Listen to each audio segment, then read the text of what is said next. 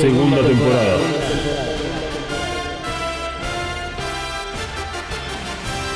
The Reveal Series.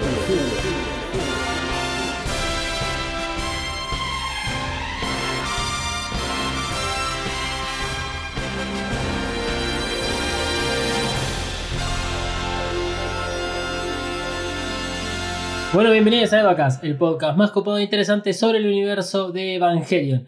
Mi nombre es Dalmas y hoy me van a estar acompañando las mismas dos personas que me acompañaron los últimos cinco episodios. Uno es Malu Hola, ¿cómo están? Espero que muy bien. y el otro es Emanuel. Buen día. Ok, eh, bueno, venimos en una racha de grabación eh, que tiene que ver con el episodio de teorías. Hoy es el episodio parte número 2 de estas teorías. Recuerden que si están escuchando este episodio porque lo encontraron por ahí, este podcast trata sobre Evangelion. La segunda temporada es sobre el reveal y este episodio es la segunda parte del episodio destinado a todas las teorías que tienen que ver con el anime, pero en especial con el reveal de Evangelion, porque es donde se terminan por desarrollar todas estas teorías. Si no escuchaste el primer episodio de las teorías, por favor escúchalo porque puede ser de que no entiendas algunas cositas de lo que vamos a hablar en este episodio. ¿Y de qué vamos a hablar entonces de este episodio si ya hay un episodio de teorías? Emanuel te lo puede contar. Bien, hoy vamos a hablar de una de las teorías que ustedes más nos pidieron, que es la teoría del loop. Y vamos a hablar principalmente de los impactos, que es eh, uno de los temas más importantes específicamente en el reveal. Exactamente, Emanuel va a dejarlo todo en esta grabación porque es el experto en teorías y así es. Así fue determinado en el primer episodio que, que fue publicado cuando fue presentado Emanuel, como experto en teorías. Malu, eh, vos que sos el sujeto a pruebas, eh, que viste por primera vez el reveal de Evangelion este año y para la segunda temporada de Evacas, y que tuviste como una irritación en los ojos en el primer episodio de teorías porque como que no podías pestañear. ¿Cómo te sentís en este momento? Eh, estoy un poco más tranquila, con un poco más de, de dudas resueltas o no, ¿O no? no se sabe. Eh, pero bueno, queriendo saber aún más. Entonces, sin más preámbulo, arranquemos y eh, le vamos a pedir a Misato que indique el despegue porque si no, este podcast nunca avanza. Evacas cuenta con el apoyo de Coven Studio.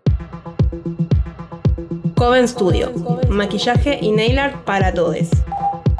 Desata tu magia entrando en tiendacoven.empretienda.com.ar. Pedí tus Present Nails personalizadas y recorre la tienda virtual. Como oyente de EvaCast tenés un 10% off en el checkout de tu compra utilizando el código KAORU. KAORU. Nagisa KAORU. K-A-W-O-R-U. KAORU. Visita tiendacoven.empretienda.com.ar y el Instagram arroba coven.estudio.ba. Coven Studio, Made in Hell. La promoción no incluye envío, válida para Argentina. El podcast no termina acá. Seguí a Evacast, En Instagram y Twitter. arroba Evacast-pod. Bueno, vamos a arrancar eh, por donde nos quedamos la semana pasada. La semana pasada les dejamos ahí como si fuese un teaser acerca de cómo se generan los impactos de forma artificial. Esto, puesto entre comillas, porque lo que queremos decir es que tiene que ver con la interacción de los seres humanos en cómo genera un nuevo impacto. En particular siempre lo vemos a través de Ikari, de Cele y de Shinji, porque aparentemente Shinji es uno de esos seres que, no sé, es especial y tiene propiedades de generar impactos. Así que la intención para arrancar, antes de meternos con la teoría del loop, que sabemos que es una de las cosas más pedidas por ustedes, vamos a hablar del casi tercer impacto y cómo es que se provoca. ¿Qué es lo que termina pasando en ese impacto? Para arrancar, lo más importante a tener en cuenta es que la EVA 01 junto con Shinji, no podemos acá, digamos, dividir a la EVA 01 de sea, son un todo, son aquellos catalizadores. ¿Cómo se, cómo se lleva a que Shinji suba a la EVA 01? Eso es eh, sucesos de la película Evangelion 2.22, en los cuales Shinji decide volver a subirse a ese Evangelion para salvar a la humanidad, dicho sea de paso, además para salvar la rey. Shinji había ido de, de NERV, había renunciado a su posición como piloto, llega el décimo ángel, llega Ceruel, hace mierda todo, en el medio Shinji tiene que ir a los refugios y por eso no puede irse de, de lo que es Tokio 3. Una vez que llega a los refugios, Marie lo ayuda a salir y le muestra qué es lo que sucedió. En parte lo que le está mostrando es, por tus decisiones pasó esto, porque si vos hubieses estado probablemente la situación sería distinta. Además, en ese momento ve cómo Ceruel se come a la EVA 00, incluyendo a Rey 2, una Rey en la cual tenía una muy buena relación con Shinji, habían, habían generado lazos de amistad entre ellos dos. Ahí Shinji decide que va a subirse una vez más a la EVA 01. Vuelve a los cuarteles de NERV, le grita en la cara a Ikari, o sea, a su padre, de que él es el único piloto de la EVA 01. Se sube, lo caga a golpes a Ceruel y se queda sin energía. Y este es un momento de quiebre. Porque acá es donde está la mayor diferencia entre el anime y el reveal. En el anime, contra Ceruel, Shinji logra altos niveles de sincronización que están ligados con su madre, alma que reside dentro de la EVA 01. Mientras que en el reveal, quien despierta a la EVA 01 es Shinji y su determinación por salvar a Rei. Vemos una imagen muy clara de que Shinji, en medio de la oscuridad del Entry Plug, porque ya no tenía más energía del Evangelion, se le iluminan los ojos de color rojo y la EVA 01 despierta y ocurre el casi tercer impacto. Así que así es como llegamos a esa situación. ¿Qué se cree? Que la EVA 01 es uno de los cuatro adanes del segundo impacto. Pero antes de, producirse ese impacto y que la cámara de GAF se abra por encima de la Evangelion en pseudo evolución y que también la Tierra sufra cambios importantes porque el piso se abre en forma de cruz debajo de la Eva levitando, la Eva 01 absorbe otros componentes que tienen que ver con esta, esta terminología que yo decía de generar un impacto de forma artificial. Y acá lo invito a Emanuel a que explique qué es lo que sucede en esta instancia. Bien, en este caso en específico, es más importante analizar todos los sucesos previos a que se genere el impacto que analizar de por sí el impacto, dado que es lo más importante. Durante este impacto, tuvimos la primera fusión entre Ceruel, el EVA unidad doble cero, y Rey 2. Estamos uniendo un descendiente de Adán con, suponemos, un clon del cuerpo de Adán y el alma de Lilith. Lo cual genera esa pseudo evolución rara que Ceruelo como que empieza a tener el cuerpo de rey, eh, esa cosa rara. Sí, eh, frenate ahí un segundito. O sea, el descendiente de Adán sería el ángel, o sea, el décimo ángel. El Eva 00 es lo que creemos que es la, la copia de Adán. Y obviamente, bueno, sí, Rey que tiene el alma de Lilith. Dicho sea de paso, eh, Ahí lo que dicen desde el centro de control es que con esta nueva forma que adquiere Ceruel puede ingresar a Central Dogma y fusionarse o hacer contacto con Lilith porque tiene un ADN que le permitiría entrar sin que se autodestruya los sistemas, digamos, que se active el sistema de seguridad de la bóveda de Lilith, que es este, digamos, una zona llena de bombas. Y lo que decís respecto a la transformación de Ceruel, que adquiere la forma de rey, pero no en su totalidad, lo hemos visto en Enos de Evangelion cuando aparece la Giant Naked Rey. Y también lo vemos en Evangelion 3.33 en lo que se conoce como esa Lilith crucificada y empalada y la cabeza de Lilith, eh, eh, digamos, enfrente de las Magi. Acá es donde viene la, la aclaración importante.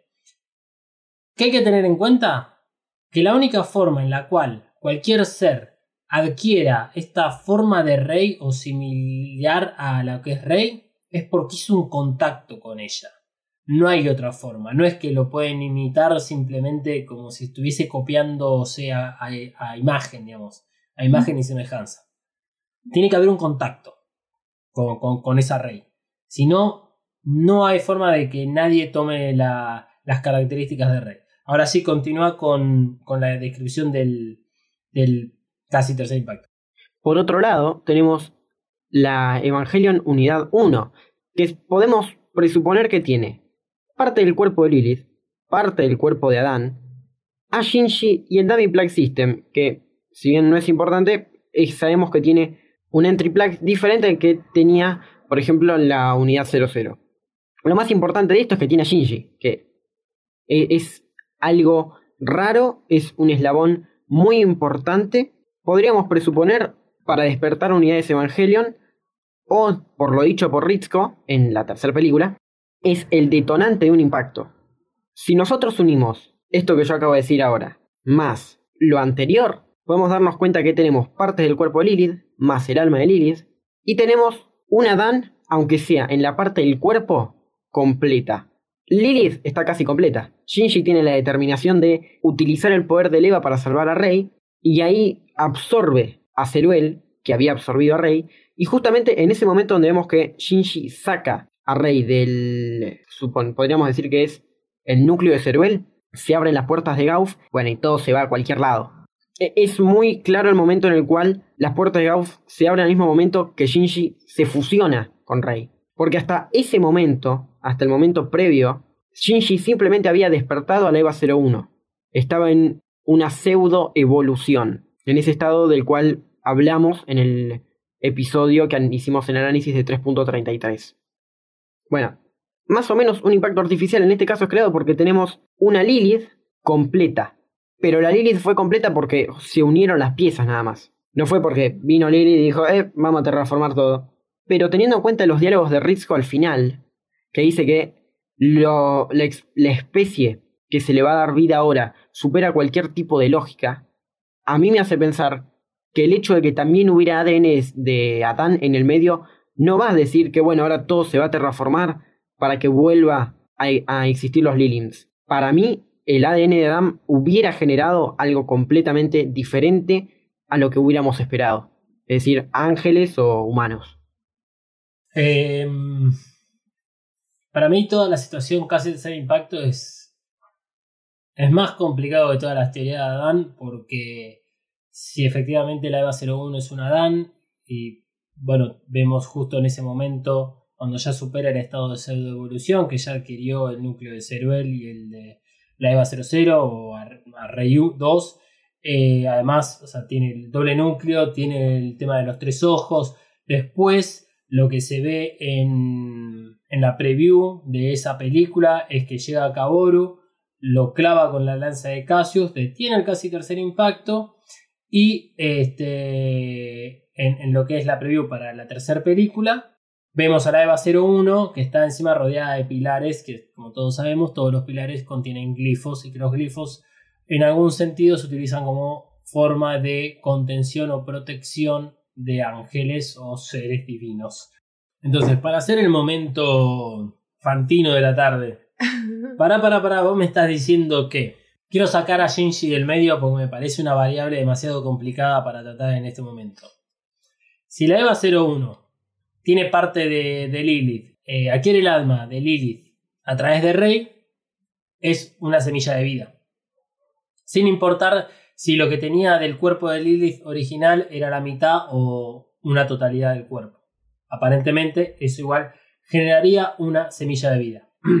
Por el otro lado, adquiere a Adán a través, digamos, de, de lo que es el núcleo de Ceruel, que en todo caso yo lo que me, estilo a, a, a creer es que ahí más que nada adquiere eh, como las propiedades de los ángeles que tienen que ver con, por ejemplo, el órgano S2.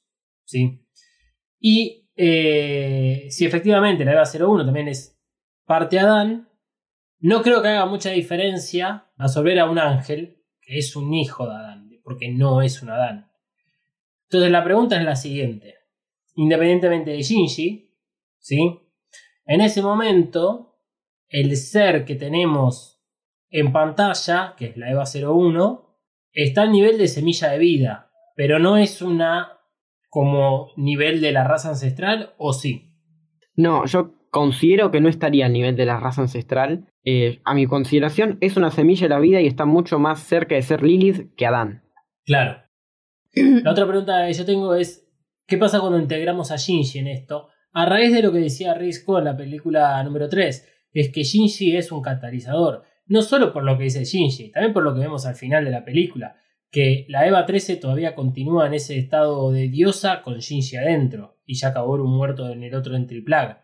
Y el que lleva el 10 Joker es Shinji, y al que le prohíben subirse a la Eva es a Shinji. Y es, es él como el que tiene no sé, el poder, el corazón, lo que sea, como para lograr hacer que estos Evangelions alcancen otro nivel. Sí, la, la verdad es que es una gran pregunta el por qué Shinji tiene esta cualidad. Lo que voy a decir, a mi parecer, ya es teorizar de más. Pero para eso estamos acá. Pero, pero por eso estamos acá.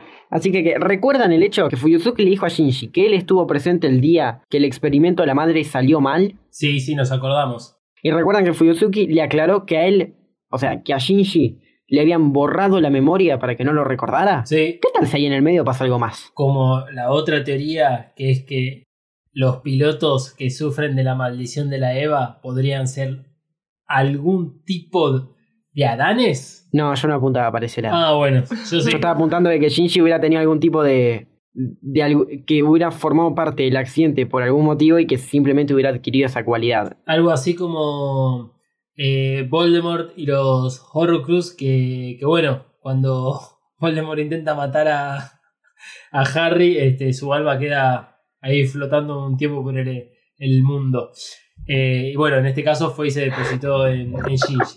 No Voldemort, sino algo en relación a Yui. Y la Eva 01. Ya las teorías llegaban a cualquier lado. Sí. Es, es interesante lo que plantea Manuel en este sentido porque lo, esto lo hace una persona que es muy cercana a Ikari, en este caso Fuyuski, que estuvo presente en lo que fue los experimentos de la EVA 01. Acá hay una, un- una duda que voy a plantear, obviamente no tiene respuesta, que tiene que ver nuevamente con este, este tema de origen de los Evangelions. ¿Qué es qué? Número uno. cu- ¿Cuándo fue creado, digamos, este, la EVA 01? ¿Cuándo ocurrió el, segundo impacto? Sabemos por el anime que, este, que Yui eh, era alguien que estaba muy metida dentro de esto del laboratorio de inteligencia artificial, desarrollo de los Evangelions. Vemos que Yui entra como sujeto a pruebas en lo que después sería un núcleo para ser utilizado en la EVA 01. Tal vez en ese momento la EVA 01 todavía ni siquiera estaba desarrollada y no estaba hecha ni, ni siquiera la, la mezcla entre Lilith y Adán y solamente estaban experimentando en lo que después te- termina siendo el sistema de control del Evangelion y que tal vez algo, como decía Manuel, pasó ahí que lo afectó a Shinji de alguna manera. Y nos muestran a Yui entrando a, digamos, a ese, esa cámara. Eh, si no nos hubiesen mostrado nunca l- este flashback al pasado y no hubiésemos tenido la conversación entre Fuyuski y Shinji, todo seguiría su curso normal de que Yui está dentro de la EVA 01, que la EVA 01 es este, un clon de Lily. Pero que nos cuenten esto es para sembrar nuevamente más y más dudas. Eh, y después está por el otro lado lo que yo decía respecto a lo de la maldición de las Evas, que ya lo hablamos la, lo que fue en el episodio de Evangelion 3.33, la teoría y el consenso eh, indica que la maldición de las Evas tiene que ver en aquellos pilotos que sufrieron una sincronización muchísimo más grande que la de permitida o la recomendable y entonces se ven por algún motivo con estas características, por lo menos, de que no, no envejecen. Pero, dentro de las tantas teorías que hay, y para eso que estamos acá, hay gente que opina que hay como algo de los cuatro danes en estos cuatro pilotos tan importantes. Shinji, Asuka, Mari y eh, Rei. Que Rei también tiene su cuestión especial dando vuelta por ahí. Puede ser Rei, puede ser este porque en realidad si Rey efectivamente es Lilith, bueno, la dejamos ahí, entonces ahí aparece Kaworu. Con el agregado que trae todo lo sucedido en esos 14 años, de los cuales vamos a hablar dentro de unos minutos, que puede ser que Kaworu tenga diferentes versiones. En que el Kaworu que nosotros conocemos en Evangelion 3.33 sería otro Kaworu y no el mismo que es el que eh, empala a la EVA 01 en el final de Evangelion 2.22. Ahí es donde está el tema de las cajas, que ya lo hablamos, o sea, la realidad es que muchas de esas cosas que están en relación con Kaworu no hay mucho para decir porque es esto, son todas teorías que se contradicen entre todas. Pero para que lo sepan, existe la teoría que habla de que los eh, niños tienen condiciones de Adanes. Esto también puede ser justificado por lo de la llamada barrera de los Lilim, que se ve en Evangelion 3.33, que da la casualidad que son los únicos que pueden atravesarla, ya que el resto de las personas aparentemente no, y por ese motivo es que Asuka, Reikyu, y Shinji tienen que ir hacia un lugar donde la barrera no esté presente para que sean rescatados por Vigle. Emma, ¿algo sobre esta teoría falopa de los cuatro danes siendo niños? No, no, nada acerca de esta teoría en particular. Y no, es una teoría falopa. Esto es más o menos del- de cómo, digamos, vamos a llegar al, al tercer impacto. ¿Qué es lo importante? A entender primero que nada. El nombre casi tercer impacto se da en la tercera película. Nosotros ya se lo anticipamos en la segunda, pero se da en la tercera y es un nombre que, de acuerdo a lo que dice Kaoru, se lo dan los Lineum. O sea, no es que se lo está poniendo él, por decirlo de alguna forma. Y obviamente el hecho que hablen del casi tercer impacto implica que no se llevó a su totalidad y que fue interrumpido. Pero el hecho de que haya ocurrido un tercer impacto significa que es la continuación de ese casi y no el cuarto. Ahí es donde está la vinculación entre el casi y el tercer impacto. De acuerdo a lo que le dice Kaboru a Shinji mientras están ahí visitando las alrededores y landscaping de Neonerv, lo que le dice es que una vez que se despertó la EVA 01, abrió las puertas de GAF, que luego igual fueron cerradas, dicho sea de paso. Luego fueron cerradas una vez que le atraviesa la lanza de Cassius a la EVA 01. Entonces eso se convierte como el eh, disparador del tercer impacto. Dando a entender en algún punto que si vos ya abriste la puerta de GAF, hay algunas cosas que no se pueden volver atrás. Y lo que le dice es que todo eso fue iniciado por Shinji. Shinji le responde de que está equivocado, Kaboru, y que todo lo que quería hacer era salvar a Rey. Y Kaboru le responde que eso es verdad, pero que en realidad es el eh, detonante. O sea, que Shinji termina haciendo de detonante. O sea, tiene que ver con las decisiones, tiene que ver con la determinación de Shinji. Obviamente Shinji no pretendía abrir ninguna puerta de GAF ni iniciar nada. O sea, Shinji lo que hizo, trasladado tal vez a, a una realidad un poco más cercana de todos nosotros, es, y mirá, me dieron un arma y la usé. La usé con este propósito. Y bueno, ahora me estoy comiendo un juicio porque maté a una persona. Eso es un poco lo que le pasó a Shinji. Este.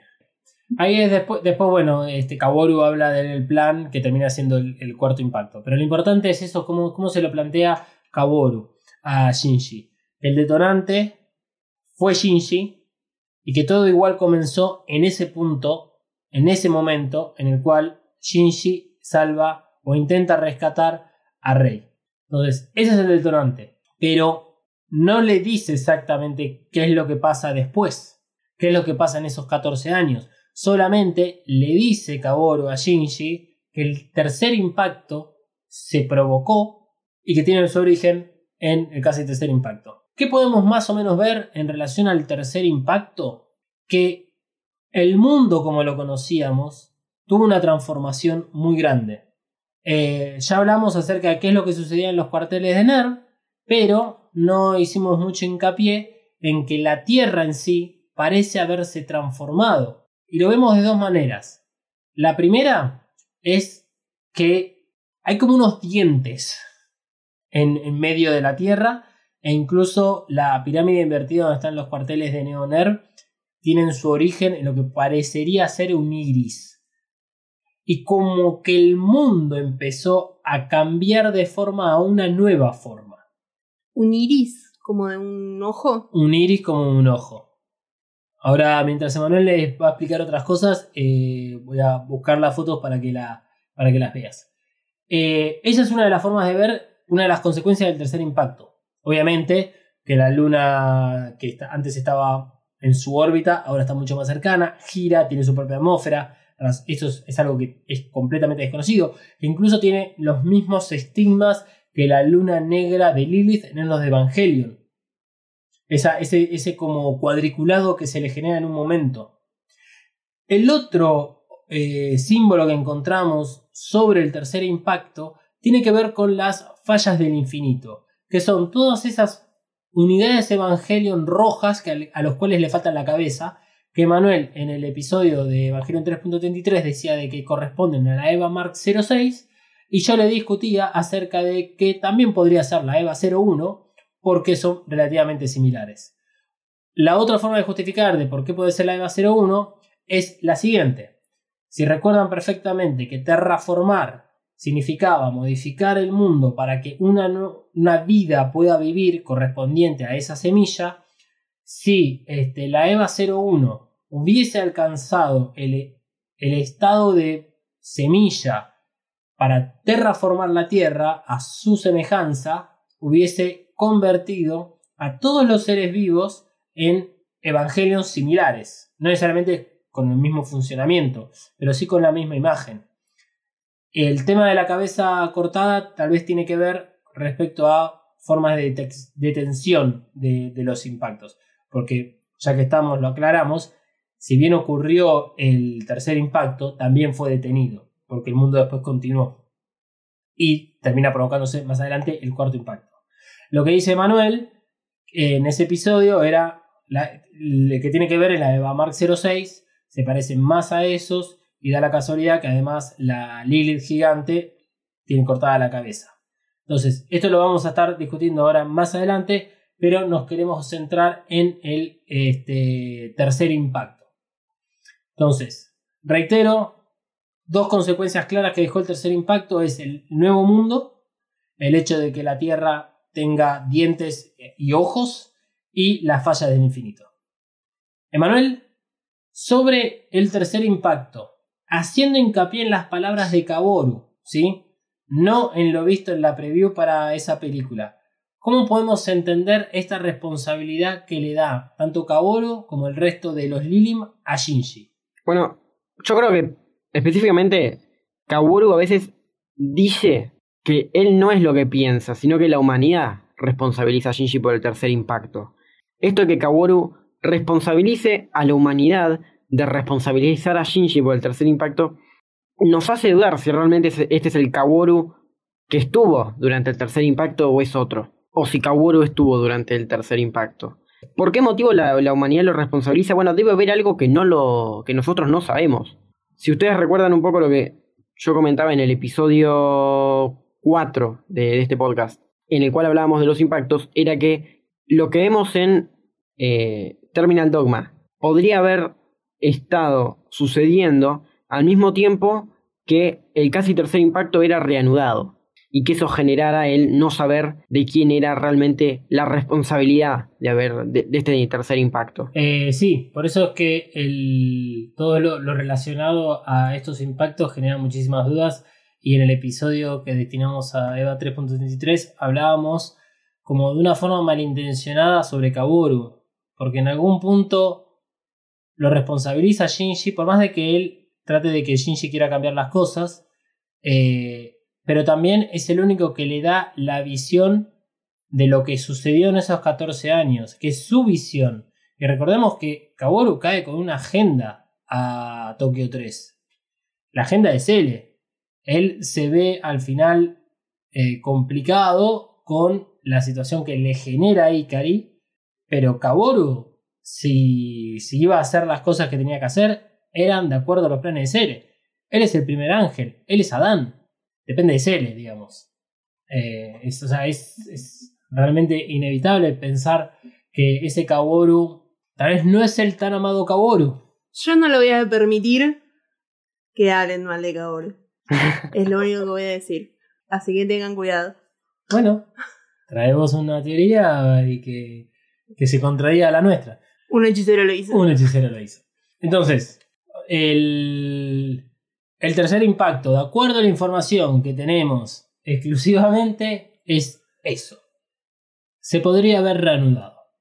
Pero hay otros motivos, por lo cual el tercer impacto se podría haber generado y que tal vez no necesariamente sea la culpa de Shinji. Todo culpa de Shinji. No, no, no, pobre es todo culpa de Shinji. Acá le estoy mostrando a Malu la foto de la Tierra, eh, digamos, con estas nuevas características, que lo que se puede ver es la luna, nuestra luna, nuestro satélite natural de fondo, con eh, ese patrón cuadriculado rojo que hace muchísima referencia a Enos Evangelion.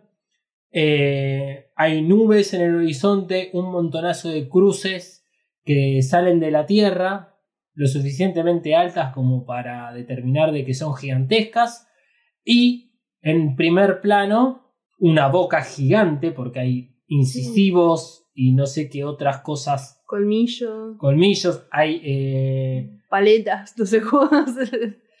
Encías. encías eh, y lo corta justo la imagen, porque es así como lo vemos en la película, pero se ve lo que parecía ser un ojo. Toda esta parte. Claro. Sí, sí. Eh, es muy raro, esa es una de las cosas que tiene esta película que son increíbles y creo que lo más raro también es el hecho de que Shinji tenga que usar un traje especial.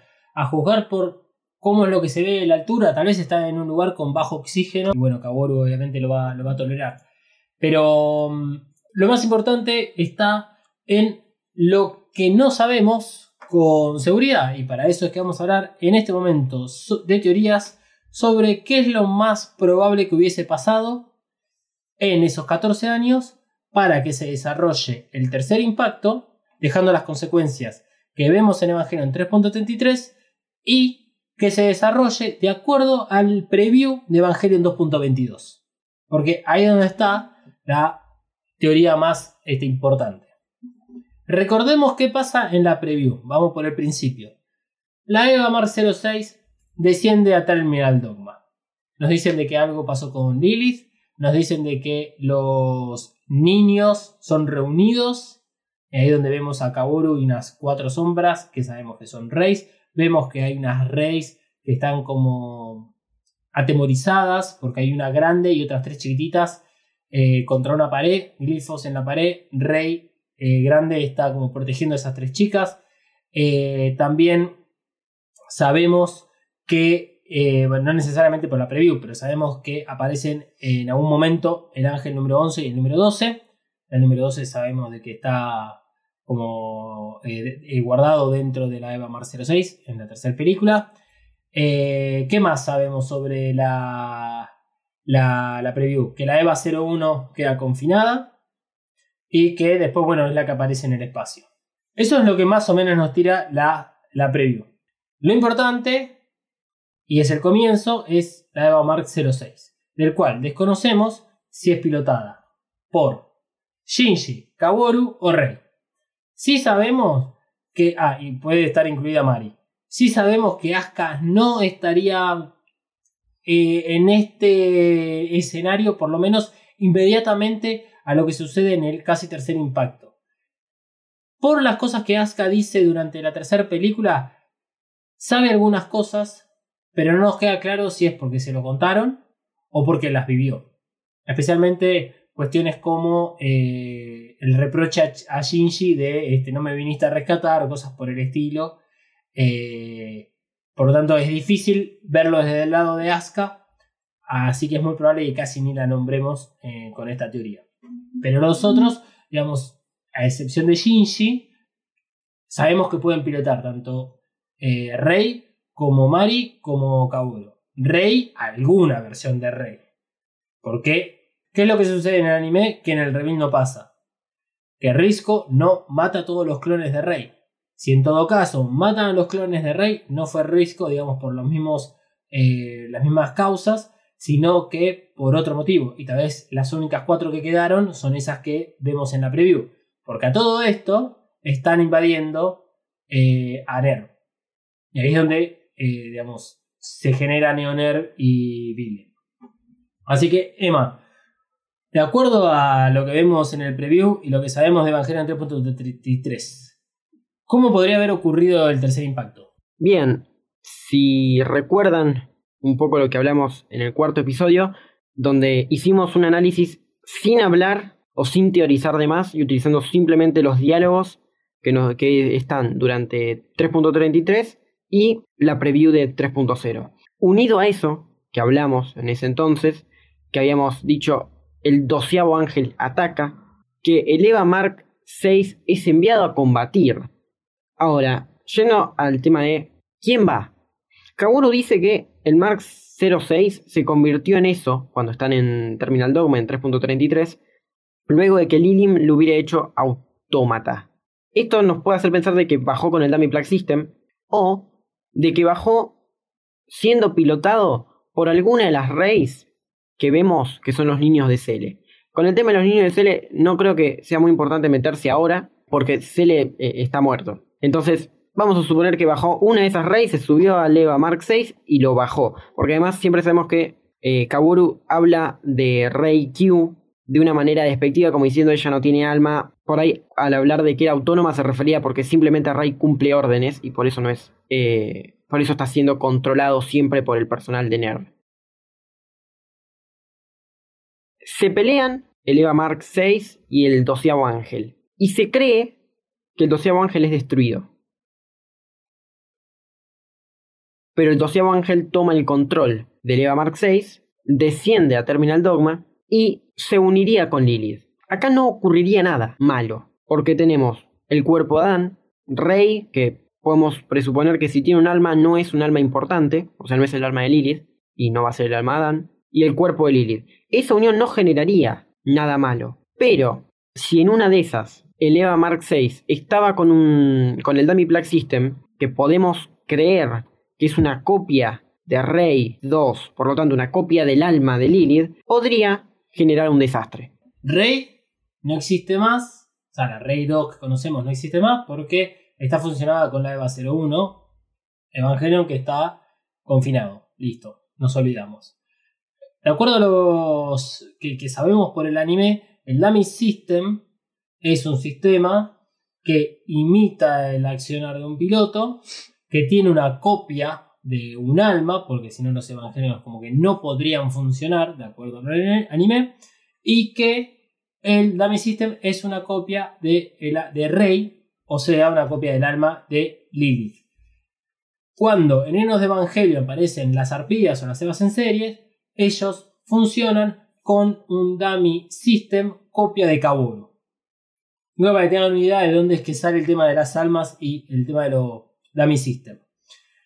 Por lo tanto, la frase que le tira Kaworu a acerca del alma de Rey, que nuevamente traducciones de japonés son todas confusas, como que le dice que el alma de Rey o está en otro lugar o no reside en ella, dando a entender de que esa Rey, Rey no tiene alma. Razón por la cual eh, ella sola no podría entrar y no podría subirse a la EVA 13. Y necesitaban otro piloto sino para qué necesitaban a Kaworu o a Shinji. Por lo menos desde el caso, desde el punto de vista de Ner. Entonces, lo que dice Manuel es que tiene que existir cierta presencia de Rey con la EVA Mark 06. Porque lo que sí tenemos como seguridad en Evangelion 3.33 es que la EVA Mark 06 estaba fusionada, aunque sea de la cintura para abajo, con Lilith y Lilith ya tenía la forma de rey. Y la única forma de que Lilith u otro ser adquiera la forma de rey es que estén en contacto. Si no, no hay forma. No tendría sentido si fuese de esa forma. O sea, ahí creo que Ano hubiese agarrado Evangelio y hubiese prendido fuego directamente y no tendría sentido nada de lo que esté haciendo en los últimos 27 años. Entonces, e- e- e- es muy importante entender eso. Y vamos a, a preguntarnos nuevamente, ¿qué pito toca Shinji en todo esto si lo siguen culpando del, digamos, tercer impacto? Le cagó. No, no, no. No, no era por ahí. perdón, perdón. No me pude resistir. Si hay otra posibilidad de lo que pueda llegar a pasar, qué sé yo, con la EVA Mar 06, tal vez tiene que ver con el, el piloto, si es o no copia de Rey o Rey o lo que sea, o eh, si fue o no invadido con el decimosegundo. El, el punto que yo tengo de conflicto, no sé, no me queda claro si realmente el, la EVA Mar 06 por sí solo podría entrar a Terminal Dogma e incluso si tuviese el, el ángel infectándolo con respecto a las seguridades que tiene Terminal Dogma. Tal vez todo sucede en un momento en el cual no hay más seguridades porque está todo hecho mierda en NERV. No nos queda claro la parte cronológica de todo esto. Pero esto es lo más acertado que tenemos sobre el tercer impacto. Porque es lo que se ve en la tercera película. A partir de ese momento coincide con el tema de la falla del infinito que, y Manuel te invito a que continúe esta explicación. Bueno, una vez que ocurre todo esto, podríamos presumir que Asuka y Mari ya estaban con sus unidades Evangelion. ¿Por qué? Porque sabemos que previo a que suceda esto, o podemos suponer que previo a que suceda esto, el personal de NERV había sido puesto en cuarentena y se lo había sometido a un interrogatorio. Entonces ya podríamos pensar que efectivamente Asuka la habían eh, soltado, por decirlo de una manera. Y es por eso que Asuka reconoce al doceavo ángel y se asombra de que siga vivo. ¿Y recuerdan este tema de que el doceavo ángel era como todo un núcleo? Bueno, ¿qué tal si la fusión esta entre el doceavo ángel de Leva Mark era todo un núcleo? Y por eso requirieron de, las la- de alguna lanza o de ambas lanzas para neutralizarlo. Porque la pregunta es, si eso era nada más que un ángel, ¿para qué fueron a buscar las lanzas? ¿Por qué no agarraron un cuchillo progresivo y fueron al núcleo? Exactamente. Cu- ¿Cuál es el otro interrogante que tiene el tercer impacto?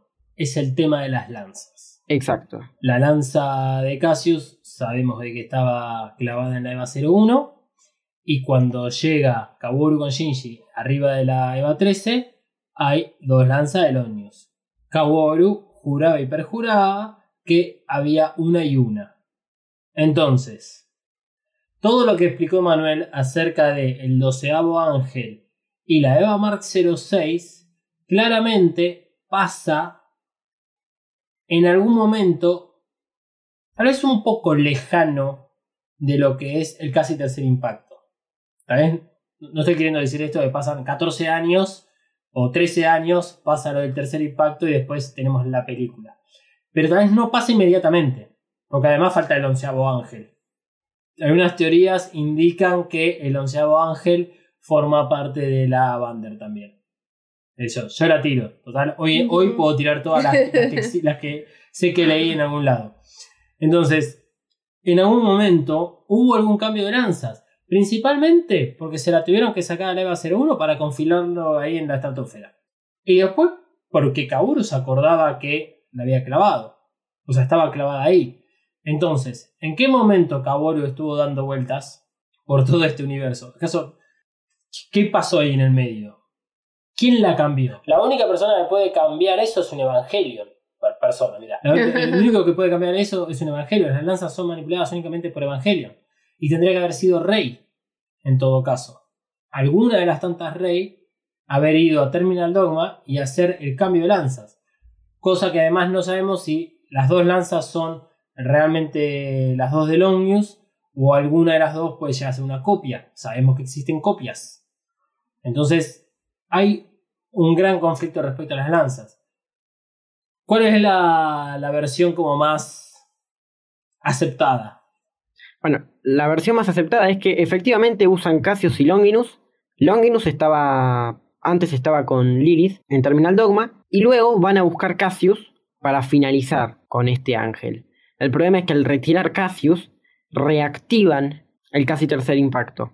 Y al reactivar el casi tercer impacto es lo que los Lilins llaman tercer impacto. Y por eso se responsabiliza Shinji. Porque al tener que retirar la lanza de Cassius, se reactivó el casi tercer impacto, al cual se le dio de nombre tercer impacto, y hasta que no llegó una lanza milagrosa o algo, Shinji fue frenado. O sea, es medio estúpido. Este, este- este es mi problema con la teoría. Hmm. Es medio estúpido pensar que después de todo esto y de todo lo que saben, hayan retirado una lanza sin tener otra. Qué sé yo. Claramente se vieron muy. eh, En muy malas condiciones. claro, además, pero claramente la gente que estuvo participando en todos esos eventos se vieron superados por la situación. Si tenemos que hacer un poquitito de mención al anime y tratar de buscar un paralelismo entre el ángel número 11 y el número 12, cuando eh, llega Arael, tienen la única forma de destruirlo es con la lanza. Y van a Terminal Dogma, Barrey le saca la lanza a Lilith, se regenera Lilith y utiliza la lanza para atravesar eh, este Field de Arael. Eh, pero no provocó ningún impacto eso. Bueno, Lily en ese entonces no tenía su alma, entonces no estaba completa y no hubiese pasado nada. Ahora, retiran la lanza de Cassius de la EVA 01 para usarla con lo que estaba sucediendo en otro lado. O sea, con, la- con una- un Evangelion infectado por un ángel que encima hizo contacto con la Lilith que estaba en Terminal Dogma, que además tenía su lanza. Ahí tenemos una lanza. Mm. Si eso pasa, nosotros están en el horno to- toda esa gente, claramente no hay que responsabilizar, responsabilizar a Shinji, eh, pero sigue la pregunta. ¿Qué onda con la lanza de Cassius? ¿Se puede haber rotos? Eh, ¿Le puede haber pasado algo? Ah, y puede pasar muchas cosas. Lo, lo que más o menos sabemos es que cualquiera de los seres tendrían que ceder ante el poder de la lanza. Lo que plantea el reveal en este sentido, porque lo deja mucho más en claro, es que son como in- interrupciones que genera. Lo extraño es que la lanza que tiene atravesada la Eva Mark 06 no mató al ángel. Ahí es donde está la sorpresa de Asuka. Ahí es donde está el paralelismo con el episodio del anime. La lanza tendría que destruir al ángel. No dejarlo dormido. Eh, es muy complejo eso. En ese caso, podríamos pensar que realmente no es una lanza original. Si lo pensamos uniéndolo con lo que hablamos en el episodio anterior, todo esto de la raza ancestral, supongamos que la lanza original de Lilith se rompió y que tuvo que actuar la lanza que corresponde a Dan. Supongamos que la lanza que corresponde a Dan es Cassius y solamente tienen las copias de lanzas de Longinus creadas en base a lo que quedó de la lanza de Longinus original, o sea, la de, la de Lilith. Al utilizar esas lanzas, no conseguían frenar definitivamente a esta mezcla de cosas. Sí, o sea, la mezcla del ángel con la Eva Mark 06. Exacto. Pero sabemos que las lanzas no destruyen una semilla de la vida. Solo si, si tiene, por así decirlo, un poder inferior la destruye. En ese caso, un ángel. Pero sigue vivo. En este caso, un ángel. Que en este caso sigue vivo. Y por eso podría deberse a que usaron copias y no una lanza original. Y de cualquier manera, el que haya cambiado las lanzas y en qué momento las haya cambiado, tiene que haber sido previo a colocar la barrera, La barrera de los Lilim. la barrera de los Lilim que cubre la entrada a Terminal Dogma. Porque una vez que eso se colocó, la única que fue capaz de traspasarlo fue la EVA 13, diseñada específicamente para pasar esa barrera y poder controlar dos lanzas. Exacto. Eh, resumiendo esto. O sea, estamos afirmando de esa forma que eh, desde la raza ancestral hasta la llegada de Adán y Lilith sucede igual que el anime. Cada uno tiene su lanza. Cuando impacta la de Lilith con. O sea, la, luna negra de Lilith con la tierra, se rompe la lanza de, de Lilith, se activa la de Adán, se acaba todo el linaje de Adán, queda Lilith. Y cuando encuentran a Lilith en el año que haya sido encontrada, descubren ahí los restos de la lanza y a, raíz de eso hacen copias. Lo que pasa es que a nosotros nos muestran durante todos los sucesos del segundo impacto estas cuatro lanzas que están dando vueltas por ahí. Entonces es muy fácil decir, ah, son de los cuatro Adanes. Pero ¿por qué va a haber cuatro lanzas de cuatro Adanes? Si en realidad el Adán es uno solo. Entonces, lo que decía Manuel, la lanza correspondiente a Adán es la de Cassius. Y es única también. Y es la lanza de Adán. Y es la que tiene este, Kaworu encima. Y que tal vez casualmente o fue volada a la luna junto con esa, esa ese, ese- ese parte de Adán, o la llevaron a la luna para tenerla guardada. Y que el resto son copias. Sabemos que hacen copias, no solo por Enos de Evangelion, sino porque la EVA 05 utiliza una especie de lanza de Omnius que es copia. O sea, de acuerdo a los Copy Record Collection. Entonces, podría ir por ahí la mano. Y de que por eso es neces- eh, no es necesario. En realidad, las cosas es como que terminan a la mitad y todo puede ser continuado una vez más. La pregunta es: ¿por qué hay mucha gente que sigue viva y por qué hay mucha gente que no? Eso es una pregunta para después.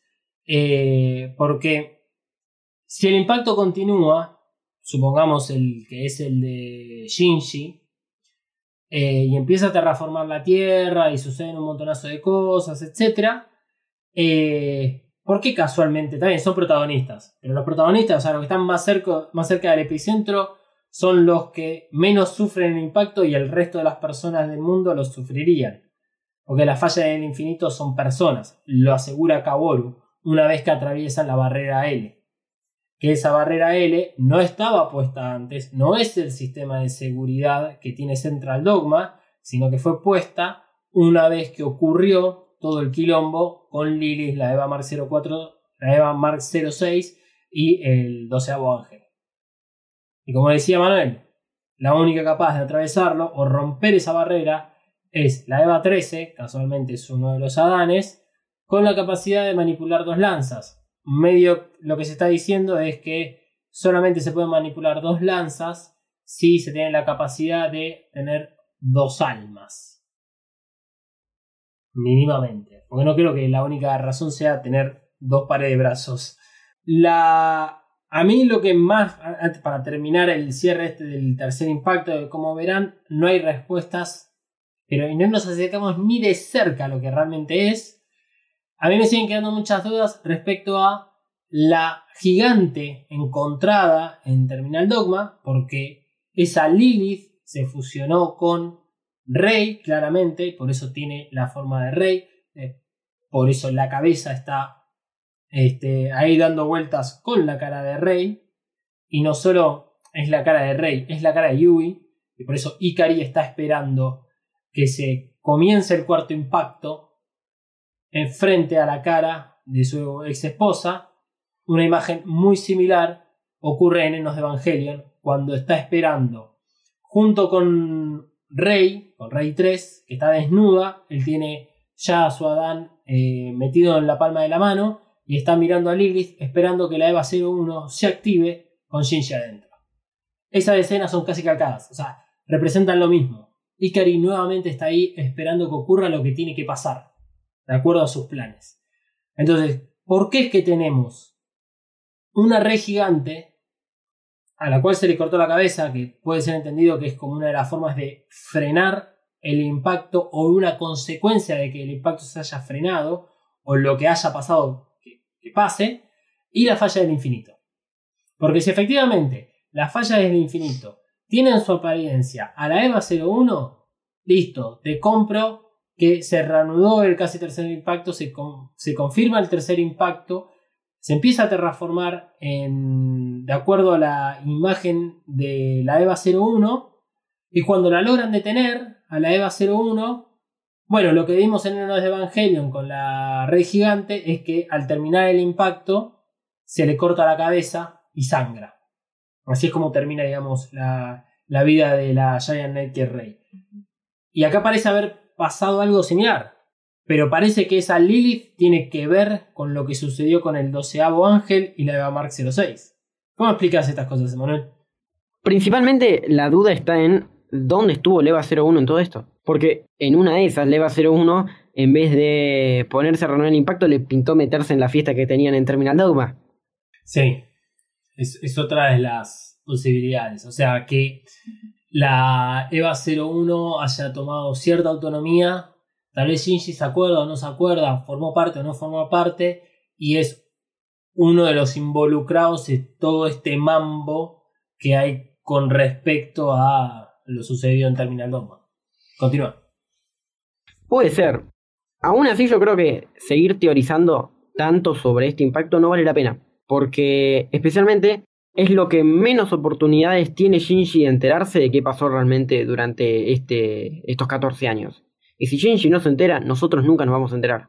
O sea, señora, lo que pasó, pasó, agua bajo el puente y no darle muchas más vueltas. Esa es básicamente la conclusión. Y creo que es uno de los aciertos que tiene, es uno de los aciertos cuando te comes la película, no sé, 25 veces, te escuchaste este podcast unas 30 veces también, y eh, decís, ah, ok, bueno, sí, la verdad es que no tiene mucho sentido tratar de averiguar qué pasaba en esos 14 años, porque bueno, la tercera película te lo cuentan de la forma que te la quieren contar, con un personaje muy polémico, con un personaje que tiene dudas sobre lo que ocurrió y lo que estaba pasando en ese momento, y este, de acuerdo a lo que va a venir. No tenemos certezas de que en la cuarta película nos cuenten qué pasó en esos 14 años. En realidad lo que, lo que tenemos son esperanzas de que eso suceda. Es probable que no. Incluso llegaría a pensar en el diálogo final que tienen Kaworu y Shinji a bordo de la EVA 13 y que Kaworu le dice nos volveremos a ver. Y eso es también un indicio de decir otro baúl en la luna se abrirá y aparecerá otro Kaworu. Porque si no te acordás qué pasó con las lanzas clavadas que vos decís que estaban y que vos viste, porque Kaoru llega a la Tierra al momento en el cual interrumpe el, el, tercer impacto y se genera el casi tercer impacto. ¿Qué pasó con Kaoru en todo eso? Se quedó tocando el piano. Se quedó tocando el piano. Oh, bueno, tocando el pito a alguien. Eh, así que si esto es todo lo que le podemos decir sobre el tercer impacto. Sobre el cuarto impacto, ¿qué es lo que le podemos decir? Dar un mejor panorama, de acuerdo a lo que hablamos en la película, ahora que conocemos bien cómo es que se provocan. Y lo que sabemos es lo siguiente. La EVA 3 es un Adán, es uno de los Adanes sobrevivientes del cuarto impacto. A bordo lleva a Shinji, ser completamente especial y particular. Y además lleva a Kaoru, el cual es recasteado como el decimotercer ángel, pero sabemos que es el primero, y todo parecería indicar de que es el alma de Adán. Por lo tanto, alma de Adán con uno de los Adanes, esa unidad Evangelion es bastante poderosa. Y una vez que sacan las lanzas, en este caso digamos lo hace Shinji, sacan las lanzas que estaban empaladas en la Eva Mark 06 y en Lilith, suceden dos cosas. Aparece el doceavo ángel, que posiblemente sea bajo el control de la EVA 13 o de Kaboru que se lo permite integrar. Porque la, lo, marcamos en este episodio. El doceavo ángel en ningún momento ataca. Lo único que hace es cambiar de forma y ser integrado por la EVA 13. No hace nada más. Es como que todo ese es su objetivo. Y puede ser controlado por Kaoru. ¿Por qué no? Es Adán, en definitiva. Y después pasa algo con la, la de esa gigante que estaba ahí. Se hace juguito. O sea, se desmorona. No, no, hay nada que se reactive ahí. No, no hay terceros impactos reactivándose. Simplemente es como, bueno, liberé algo. Y una vez que la EVA 13 adquiere el, como esa forma de núcleo que era el, el doceavo ángel, ahí es donde se manifiesta como esta nueva diosa. Y que es muy diferente a el EVA 01 en pseudo evolución. Y yo creo que acá podemos empezar a contar las alas, ya en este punto, y hablar bien sobre las alas. Las alas, esto creo que lo hablamos cuando estuvimos hablando de The End of Evangelion y en el anime, las alas a veces representan el poder que tiene una unidad. De memoria no recuerdo cuántas alas tiene cada, cada cosa, pero cuanta más alas, más poder. Entonces, si me acuerdo de The End of Evangelion, la EVA 01 despertada tenía dos alas. Una semilla de la vida tenía cuatro. Y un dios tenía doce alas. En este caso no hay ni un ala, ni una. En este impacto no hay nada. Todo lo que conocíamos no sirve. No, no sirve y lo único que tiene, en realidad como más característico la EVA 13, es que de los hombros le salen como si fuesen unas espigas muy largas y la generación de dos, dos halos. Entonces, cu- ¿cuál sería la formación de la EVA 13? Sabemos que es un Adán, tiene a Kaboru, pero Kaboru muere adentro. ¿Cómo ves toda esta cuestión vos? Lo interesante es que tiene un halo más chico que el otro. No, no son los dos igualitos. Ahora, el por qué se genera este. el anómalo decimotercero. Principalmente creo que es porque faltaba la lanza correcta. Si vamos a The of Evangelion, para alcanzar el poder de un dios, si ustedes lo, recuerdan, teníamos a Eva 01, que tenía Lilith, que tenía Dan, ca- casi casi completo, y tenía la lanza. La lanza la tenía en su poder, la única lanza capaz de frenar todo ese, ese, ese desastre, que vendría siendo la lanza Adán. Acá tenemos dos lanzas, las cuales ni siquiera estamos seguros que sean las lanzas que realmente pueden frenar. Ni siquiera estamos seguros, que sean las lanzas verdaderas. Y siguiendo un poco con esta teoría que vos decís de que los pilotos son Adanes, por ahí había dos lanzas que eran de Kaworu y faltaba la lanza de Shinji. En, lo que termina pasando es que se crea artificialmente un Adán, porque tenés el cuerpo Adán, tenés a Kaworu como el alma de Adán, las lanzas que en este caso jugaron un papel como para despertar al EVA 13, más allá de Shinji, que ayuda a eso, y que luego Shinji lo que permite es que el impacto continúe una vez que Kaworu muere. Creo que es todo lo que podemos sacar de este impacto. Sí, em, lo más importante es eso, el impacto continúa, o sea, el impacto continúa. Las puertas de Gaff no se cierran aunque, Shinji- aunque Kaworu muera. Y solamente se mantienen abiertas hasta que Marie eyecta a Shinji de la EVA 13. La EVA 13 sobrevive porque este, se impala con las dos lanzas, eso lo hace Kaworu, y no le hace ni- ningún efecto. Y además, el hecho de que este sea un Adán generado, digamos, de forma artificial, implica que estamos viendo como la verdadera forma del Adán, coincidiendo su color blanco a un poco lo blanco que se veía en el segundo impacto de estos seres luminosos, porque en definitiva lo que decís es, un ser luminoso. El tema de los dos halos, de la, de la falta de alas o esas espías que tiene, digamos, que le salen desde los, desde los hombros, simplemente se puede dar a que decidieron cambiar ciertas cuestiones. Volvemos a mencionar el tema de que la EVA, eh, creo que era la, la EVA 8, decidieron rediseñarla. Y no cambiaron nada en la película anterior. La rediseñaron y se, se acabó.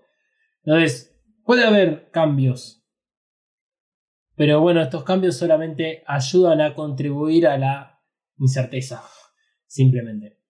Este, lo otro que, que- que quería decir sobre el tema del cuarto impacto es que así como las lanzas significan que son una herramienta para detener a semillas, a ángeles, o sea, como un arma, también es sinónimo de poder. Porque justamente al sacar las dos lanzas y hacer las ollas la EVA 13, inicia el cuarto impacto. Que de acuerdo a lo que decía Kaboru, de haber estado obviamente la lanza de Cassius, hubiesen revertido todo lo que pasó en el tercer impacto. A dar a entender de que las lanzas son también herramientas, son instrumentos para creación. ¿Por qué? Porque básicamente tenés todos los componentes de una semilla de vida. Una lanza y un Adán. En este caso, un Adán. Eh, creo que sobre el, tema de impactos no nos queda más por decir. Eh, así que, eh, bueno, los escuchamos a ustedes si les quedaron algunas dudas más. A partir de este momento, lo que vamos a hablar es sobre la teoría del loop, que esta es la única teoría que vincula absolutamente todo el universo de Evangelion, que tiene tal vez su principal característica al reproductor de Shinji y a la famosa Quantum Ray. ¿De qué se trata la teoría del loop? Lo hemos mencionado algunas que otras veces en otros episodios, en el anime, en el reveal. Es que Evangelion es algo que está en continuo movimiento y que la historia como que parece repetirse. En el episodio pasado, Manuel, cuando hablaba de Cele y de los rollos del mal muerto, ya ahí tiró una puntita que es que Cele se comunica consigo mismo a través de los rollos del mar muerto para ir como perfeccionando eh, esta cuestión de evolucionar. Que tiene un poco que ver con lo que le plantea eh, Kaworu a Shinji cuando están hablando sobre el tercer impacto. Que le decía a Kaworu que eh, a ustedes, por la humanidad, no son ajenos a genocidios, que es también una forma de evolución. Nosotros tenemos muy cercano el genocidio dejado, digamos, por la Segunda Guerra Mundial, o el genocidio armenio también, pero han pasado muchas, eh, como ahora, la pandemia, digamos, o sea, muchas situaciones en la vida de los seres humanos que han muerto un montonazo de personas. Y eso es no te digo selección natural, pero es una forma de evolución, así como lo ve Kaboru. Eh, le dice, o sea, bueno, es necesario tal vez a veces que mucha gente muera para evolucionar. Y lo que plantea Cele desde sus comienzos, desde, desde el primer minuto del anime que los vemos a ellos, es esta necesidad de evolucionar en otro ser, de dejar de ser el ser humano. Ikari tiene su propia versión de todo esto, pero a veces hace mención acerca de que el segundo impacto es el lugar donde se eliminó el pecado original, hablando de, bueno, obviamente pecado original que tenga que ver con cuestiones católicas, pero que tiene que ver con cuestiones intrínsecas nuestras, de tratar de eliminar ciertas cuestiones del ser humano.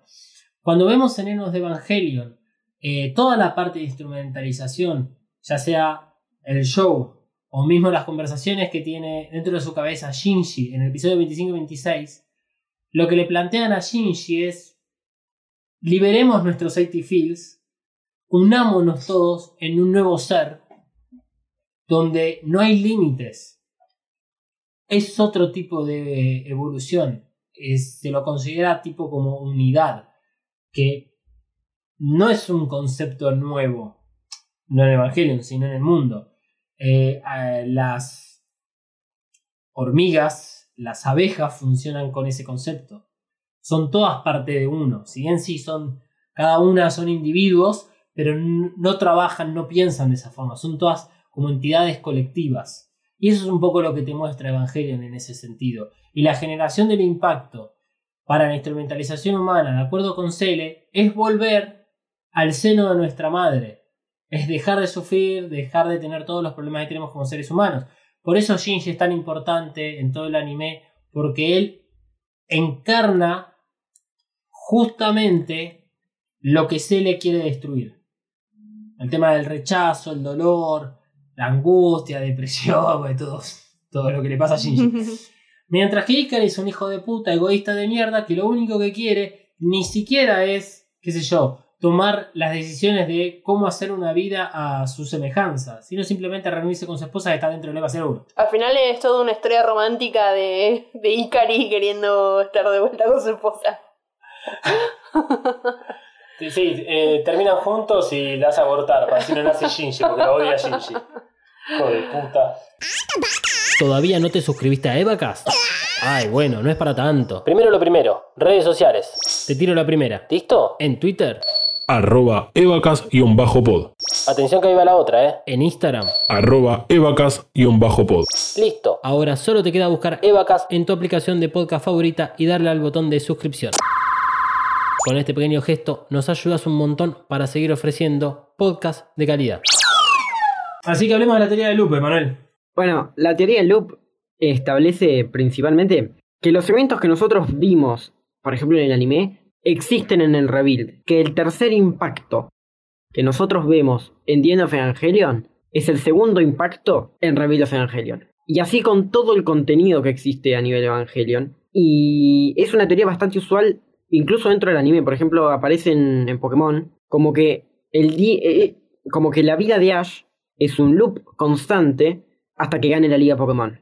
Nunca la gana. Obviamente que nunca la va a ganar porque es un pendejo de mierda. Bueno, entonces podríamos establecer lo mismo mm, del punto de vista de decir, bueno, el loop va a continuar hasta que Shinji sea feliz o, supere sus problemas, cosa que por el momento no lo ha hecho. No, o aparezca una realidad en la cual él, digamos, esté conforme, porque en algún punto Shinji siempre termina metido en el medio en estas tomas de decisiones para ver qué va a pasar a continuación. Va- vayamos más o menos de a poco. Los dos conectores que tenemos de la teoría de loop es Quantum Ray y el player, este, el reproductor que usa Shinji. Quantum Ray es un personaje que tiene la figura de Rey, que es la figura de Rey con el uniforme escolar es eh, considerada una, un ente, digamos, que como que regresa en el tiempo para asegurarse que ciertas cosas se cumplan. Por eso la vemos en ciertos momentos críticos del- de, de cualquiera de las historias. La primera vez que la vemos es cuando Shinji llega a Tokio 3. Es como diciendo, acá comienza algo. Después ya no me acuerdo dónde otro En el manga, por ejemplo, a Quantum Ray la vemos cuando Shinji no quiere salir eh, del EVA 01 luego del enfrentamiento con Ceruel. Y aparece Quantum Ray como para asegurarse de que salga. Claro. Se puede decir de que la Quantum Ray es esa Ray que le suele aparecer a Shinji en los momentos de introspección, que trata de ayudarlo. Lo curioso es que siempre es la figura de Rey, no una sila de Kaworu, que es el personaje más cercano a Shinji. Y que en los momentos más críticos de Shinji a bordo de la EVA 01, en Enos de Evangelion, cuando la instrumentalización está en curso y él tiene que hacerse cargo, es Rey la que da un paso al costado de esa Rey gigante y lo hace eh, integrarse a Kaworu. Y Kaworu es quien lo calma a Shinji. Eso sería medianamente raro, pero bueno, tiene que ver con también el, personaje de Kaworu, el personaje de Shinji, la evolución de ellos. Eh, las Rey que vemos a lo largo de todas las películas, de todas las películas, de todos los episodios del anime, es como que a veces, a mí siempre me, pensando en la teoría de loop, siempre me dejaron pensando en esta cuestión de, de que Rey es como que se guarda cosas, sabe cositas, entiende algunas cosas sobre, aunque sea la naturaleza de los Evangelions, sabe un poco más de, de eso que sucede alrededor de Evangelion.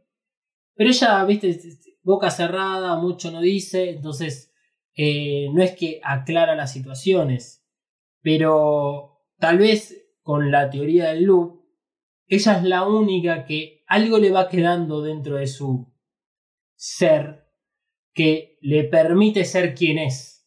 Porque es muy raro el personaje de Rey, teniendo en cuenta que es un clon con un alma de una diosa, pero aún así va a la escuela y le encanta leer.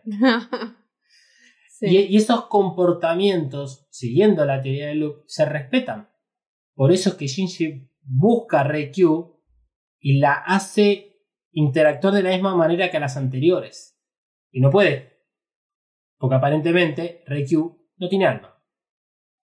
Entonces, parece haber un, un conector, digamos, en todo eso. Y que Rei, eh, Reikyu, eh, perdón, que Quantum Ray, mierda, esas Q, que, que Quantum Ray es eh, ese ser que viaja en el tiempo para asegurarse de que ciertas cosas sucedan. Y después, bueno, está el tema del reproductor de MP3, que me encanta que lo diga Manuel porque la tiene bien clara con eso. Eh, es como que el reproductor marca la continuidad. Porque Shinji a veces podríamos decir que está durante la primera película y parte de la segunda en el mismo estado en el que estaba en los episodios 25 y 26, que son los tracks en los que se mantiene el reproductor de MP3. Y que recién cuando llega Mari, un personaje no visto antes, genera un cambio y se habilita el siguiente track. Y lo mismo cuando pasa Kaworu. Es como que va marcando una continuidad de la cual, bueno, solo lo vemos nosotros porque hemos visto eh, ese reproductor. Incluso algo interesante es que ese reproductor en el anime está en minutos y acá está en minutos y horas en el rebuild. Lo que me gusta a mí del reproductor es que habla como de esos loops que a veces caen las personas eh, y de los cuales no pueden salir. Creo que es el- el- la mejor representación de lo que le sucedió a Ano tanto antes como durante y después de Evangelion con respecto a su depresión, que, que a veces eh, uno como de forma inconsciente está atrapado y no puede salir.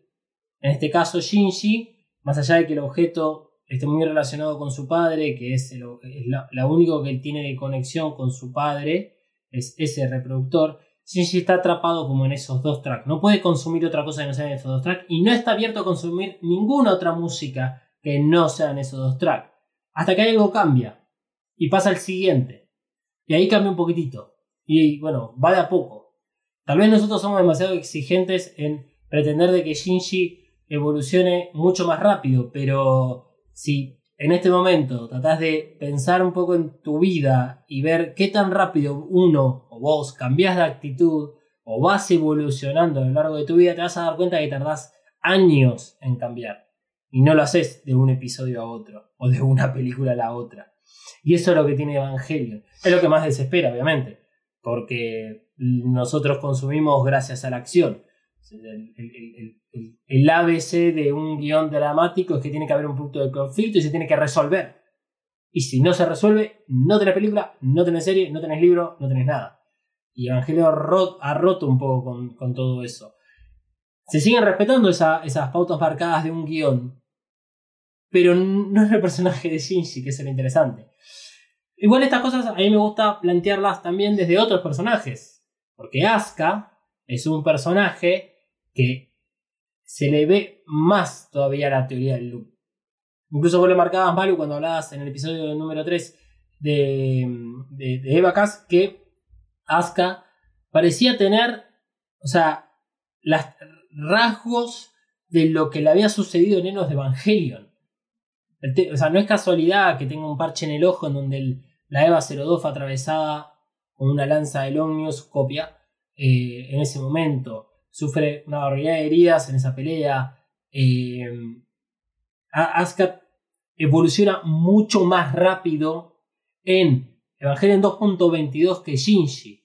Y si vamos hacia Enos de Evangelion y el final, lo que sucede en el final es que Shinji decide dejar las cosas como están. Y que cada uno tenga la voluntad de encontrar su forma y salir de ese mar de CL. Y cuando Shinji sale, también sale Asuka. Y Asuka, ¿cómo sale? Sin un ojo, casualmente, y entendiendo a Shinji. Cuando Shinji la empieza a cogotar, que con lo que dijimos, o la interpretación tiene que ver como para asegurarse, es medio boludo igual Shinji, de que es, si es un mundo con dolor, sin dolor, o este tipo de cosas, eh, le da pena Shinji. Cosa que en otros momentos de Asuka no sucede. Asuka puede manipular muñecos. En el anime no, no podría manipularlos. No tiene ningún conflicto con su madre. Asuka es diferente. Asuka sí pasó la instrumentalización. Creo que con, con algunos de los otros personajes se pueden encontrar estas similitudes. Por eso también es que el reveal es más rápido en algunos sentidos. Porque hay muchas cosas que ya los personajes lo superaron. Es solamente Shinji el que no puede. Casualmente, Shinji el catalizador de todo esto. Y tal vez simplemente Shinji es importante porque es el protagonista de esta historia y es el único capaz de poder tomar las decisiones en base al futuro de la humanidad y en base a la teoría del loop. ¿Qué es eso? Lo interesante sería entender eh, cómo entonces habría que consumir Evangelion a raíz de la teoría del loop, que es lo primero. Bueno, si es un loop, Sí, pero siempre hay un comienzo. Yo, fanático de ciencia ficción y viajes en el tiempo, y habiendo estudiado eh, electrónica, lo más importante para las técnicas digitales es el T igual cero. El momento donde todo comienza. Porque hay un comienzo. Claro. Bueno, pero o sea, sería casi imposible de, de deducir. ¿Cómo la verías vos, Emanuel, a, a Evangelion? ¿Cómo lo consumirías? Estamos incluyendo el manga también, ¿eh? Sí, cre- creo que es medio complicado, principalmente por no tener un final del rebuild. Pero suponiendo que el rebuild no acabara con un final eh, esperado o un final feliz, para mí el comienzo siempre va a ser el anime, que el anime puede ser un, una vuelta hasta el episodio 25 26.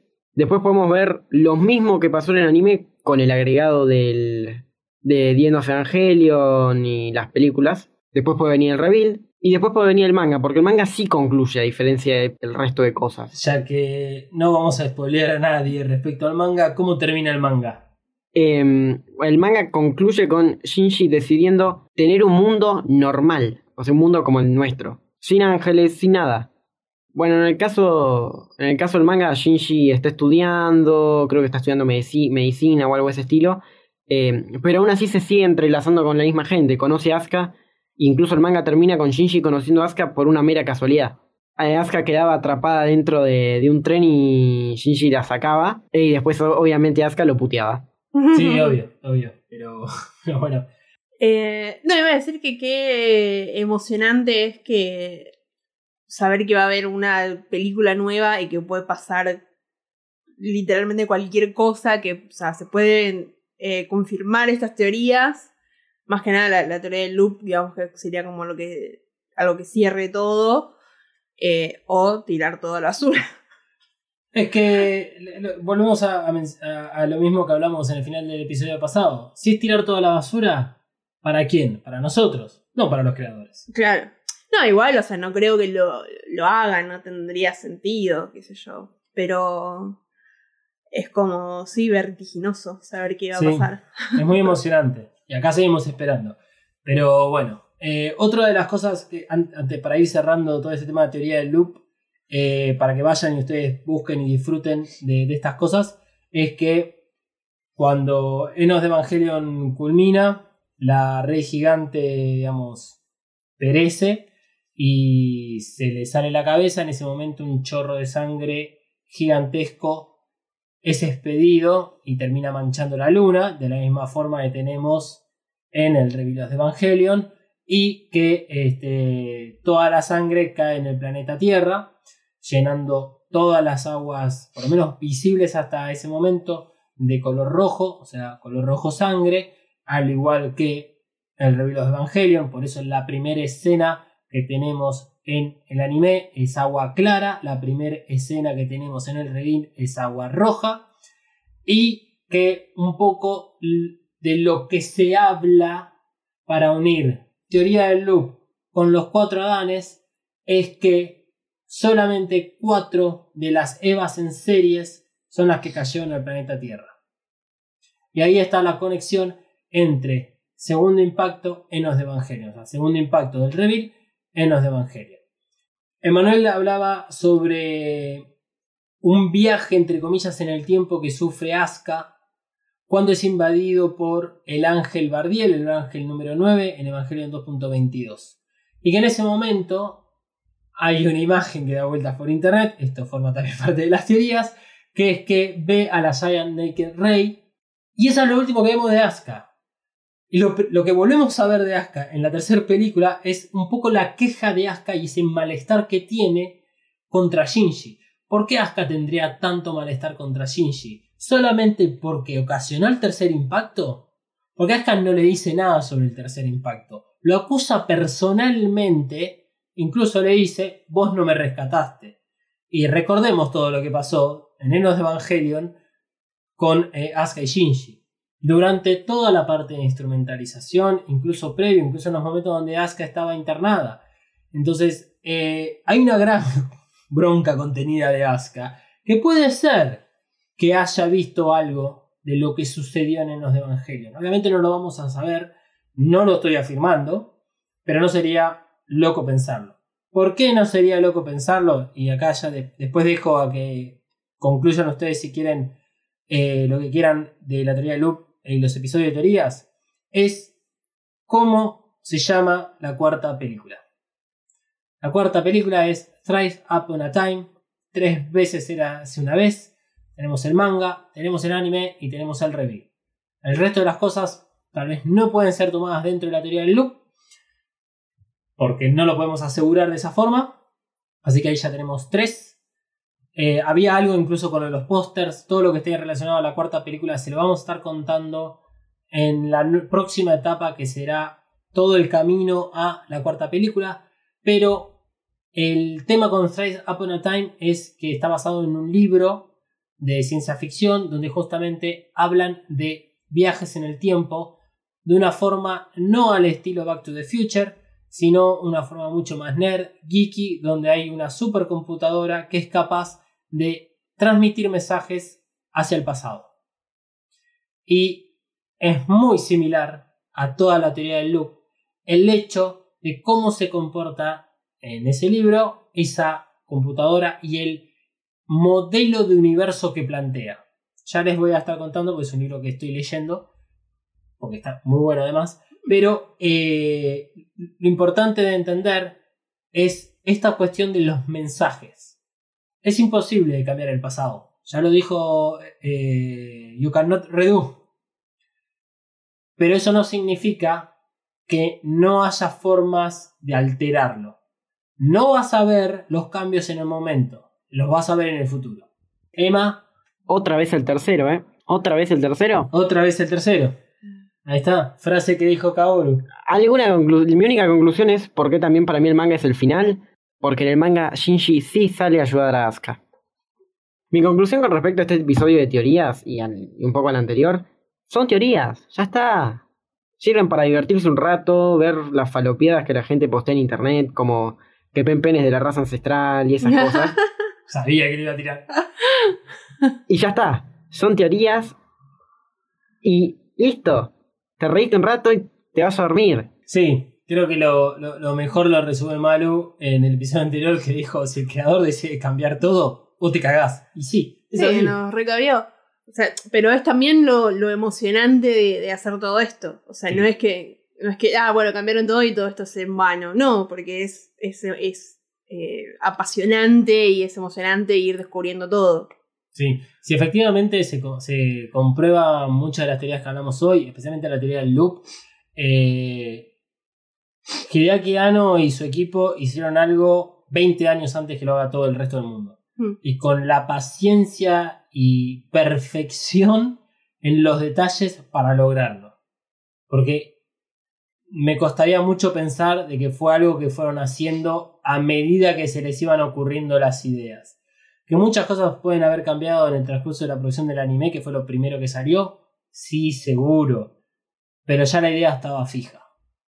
Después si lo iban a poder llevar a cabo o no, es otro tema. Bueno, lo último para decir sobre esto es que en el próximo episodio vamos a arrancar con eh, todo lo que tenga que ver con la cuarta película. Y le vamos a traer una sorpresa a elección porque nosotros vamos a estar, a elección nuestra, porque vamos a estar de vacaciones. Entonces, es, digamos, se puede decir que son episodios de, de relleno. Eh, para concluir el, el episodio, yo me considero un teoría del loop believer. No sé ustedes, y si lo quieren decir, pueden decirlo.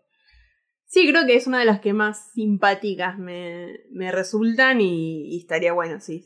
Más Sí. que nada, es, es la adrenalina que me provoca saber qué es lo que, lo que viene en la cuarta. Sí, a mí lo, lo- lo que más me, me ayuda a creer en eso es en esta cuestión de haberlo pensado en 1997. Mal. O donde sea que se le ocurrió a Manuel. A mí personalmente me gusta la teoría del loop, pero no me molestaría que no, no sea real. Preferiría que sean otras teorías reales, que no las hablamos en este episodio porque son spoilers de 3.0 más 1.0 y que quedarán para más adelante. Lloren, chicos, lloren. sí, eh, hay varias cosas que las queremos ir contando a medida que se sepan y que podamos comunicar mejor sobre la cuarta película. Última y cerramos. ¿Cómo crees que va a terminar la cuarta película? Uh, eh, Con lo que sabemos ahora, con esto, con todo esto que estuvimos hablando. ¿Final feliz o continuidad? No, voy a tirar algún final falopa, no sé, eh, todo fue un sueño. Para mí se despierta Ano, tipo en cuero en la casa. Tiene un pempén de, de peluche y se toma una birra y se acabó. Emma. Eh, con los títulos. Eh, no, para mí con una aparición épica de Pen Pen. Listo, sí. eh, es así, se acabó. Se acabaron las teorías. No hay más que hablar. Incluso de esta forma hemos conectado el reveal con el anime, sorprendentemente siguiendo la teoría del loop. Por algo soy believer de la teoría del loop, porque aunque no lo crean, mucho de cómo se ha hecho Evacas tiene que ver con cómo se va haciendo también Evangelion en la vida real.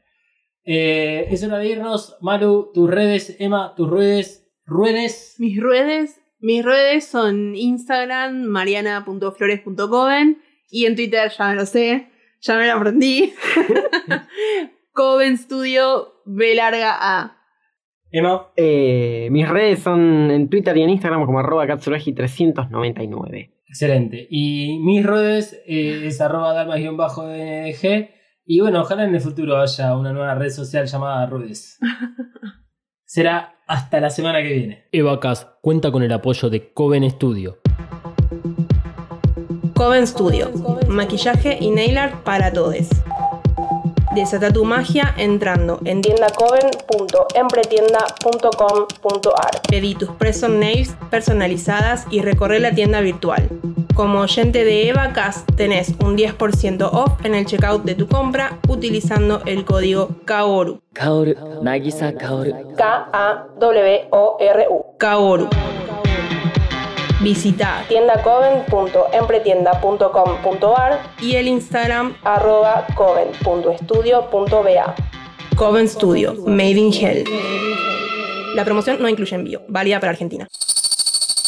Evacas Es un producto fabricado 100% en los headquarters de Mothercaster Media ubicados en Saavedra 3.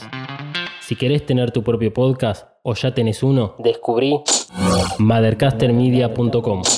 Elegí el servicio que mejor se adapta a tus necesidades y objetivos. producción, mentoría, cursos, edición Y más, busca arroba mothercaster en tu red social favorita y no te quedes afuera. Mothercaster Media. Transforma tus ideas en podcast.